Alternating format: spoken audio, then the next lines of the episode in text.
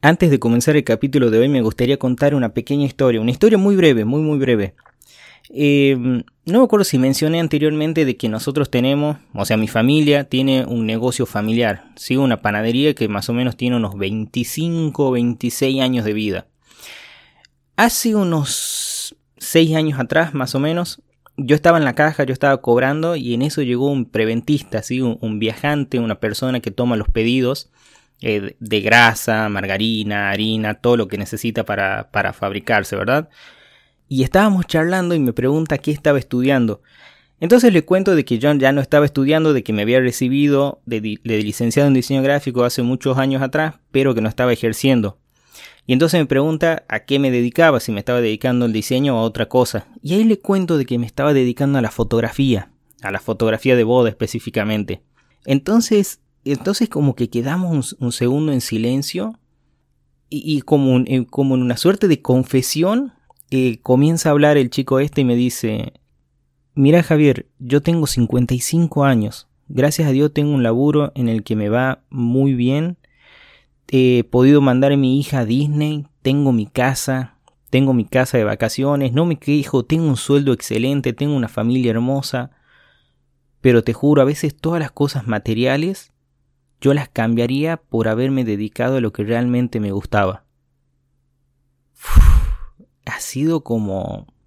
Me, ha parecido una locura de que una persona tan grande haga esa confesión con un, con un chico de apenas 25 años. Me ha parecido como que era algo como que quería contar desde hace mucho tiempo, pero sentía de que nadie lo iba a entender. Y para mí ha sido algo que, que me ha quedado muy marcado, muy grabado. O sea que una persona de 55 años de que quiera cambiar todo lo material para dedicarse a lo que realmente le apasiona. ¿Y por qué quería hacer esta introducción? Porque muchas personas se dan cuenta de que la vida se le está pasando, de que se van a morir y que nunca han hecho nada de lo que les gustaba en su vida. Nunca, se, nunca han corrido riesgo, nunca se han jugado, nunca han hecho nada de lo que realmente han querido. Y quería utilizar esta introducción para recordarte algo, que te vas a morir. Vos te vas a morir. Tu familia se va a morir, tu mamá se va a morir, tu papá se va a morir, tus hermanos, tus hermanas y todas las personas que querés se van a morir. Puede ser después que vos o puede ser antes que vos, pero se van a morir. ¿Y por qué te menciono esto? Porque entenderlo me ha cambiado la vida por completo. Yo era siempre así de que, no, ya después lo voy a hacer, no, ya después lo voy a decir, no, ya después lo voy a dejar para mañana, cuando me pase el miedo, cuando tenga ganas, cuando esto, cuando lo otro, y 40.000 excusas que yo siempre pensaba de que tenía, no sé, que, que soy inmortal y que iba a tener siempre el tiempo del mundo para hacer eso que yo siempre estaba postergando. ¿Qué ocurre? De que las personas no son conscientes que se van a morir. Sí, viven en piloto automático, vivimos en piloto automático. Hay muchas cosas que todavía no me puedo desactivar el piloto automático y hay muchas cosas de que sí he logrado desactivar el piloto automático. El ser consciente que me voy a morir ha sido, como te he mencionado, una de las mejores cosas que me ha podido pasar. Porque siempre uno dice, no, ya lo voy a dejar para después. O si no, dice, ah, qué bueno, hoy lo disfrutó al máximo, otro día vivido. Y en realidad es un día menos. No, no, es un día más que has vivido, no es, no, es, que das las gracias por un día más que has vivido. En realidad es un día menos.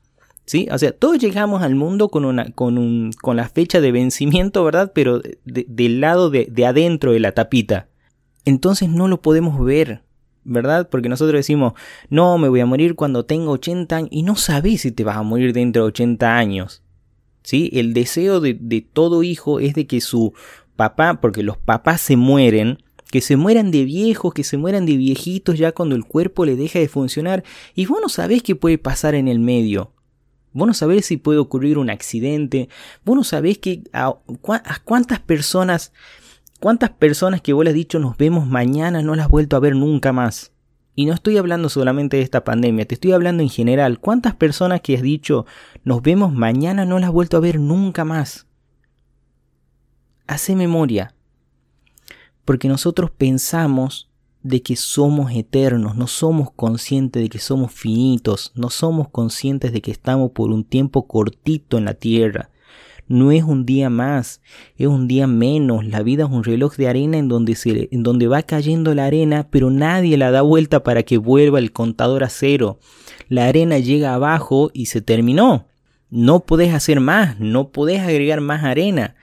Entonces yo conozco la, la historia de muchas personas, de muchas personas de que llegan a grandes de que ya se notan que son viejas, de que el cuerpo no le responde y se comienzan a arrepentir de un montón de cosas que no han hecho cuando eran jóvenes, que han hecho solamente cosas respondiendo a lo que la sociedad le decía que tenían que hacer, pero nunca han hecho lo que realmente han querido, nunca se la han jugado por un sueño, nunca se la han jugado por, por, lo, por lo que ellos realmente les movía adentro.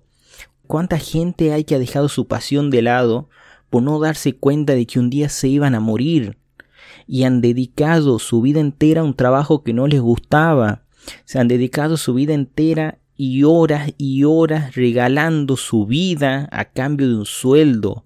Ojo, yo no quiero decir de que esté mal tener un trabajo fijo pero un trabajo fijo con el que vos te sientas realizado, con el que vos sientas que estás haciendo un aporte, con el que sientas un trabajo fijo que te llene, que llegue el lunes y se te ilumine los ojos y que te haga dar un salto de la cama y que llegue el viernes y que vos digas, puta, no quiero que llegue el viernes, quiero seguir trabajando, quiero seguir haciendo esto que me apasiona. De eso se trata vivir sentirte vivo todos los días, no esperar que llegue el fin de semana para emborracharte y para olvidarte de los problemas, para olvidarte de los problemas, alejarte de los quilombos.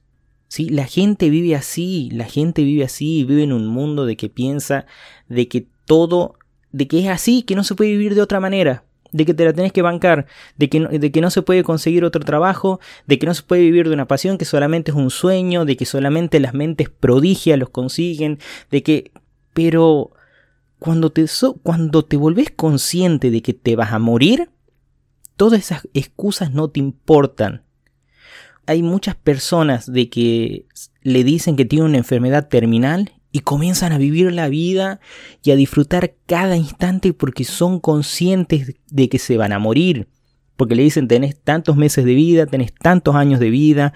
Bueno, a nosotros no nos han dicho. Pero yo te lo puedo decir ahora. Te vas a morir. Te vas a morir. Puede ser en una semana, en dos meses, en cinco años, en treinta años, pero te vas a morir.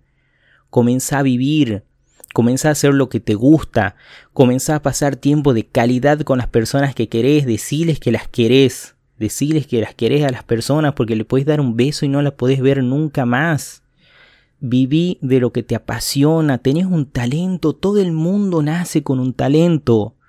Comienzan con, no, yo la verdad que yo no soy bueno para nada, pero hay personas que son talentosísimas, capaz que no sé, sos una persona que le encanta hacer repostería, pero ha estudiado medicina y odias hacer guardia en los hospitales, odias atender a tus pacientes, pero lo haces bien porque te ha ido bien en la carrera, porque tu familia te ha dicho que era bueno, pero te encanta la repostería y vos podrías vivir y lo podrías hacer gratis y vos, y vos decís, che, te gusta, la verdad que esto me apasiona, ¿y por qué no lo haces? Te vas a morir.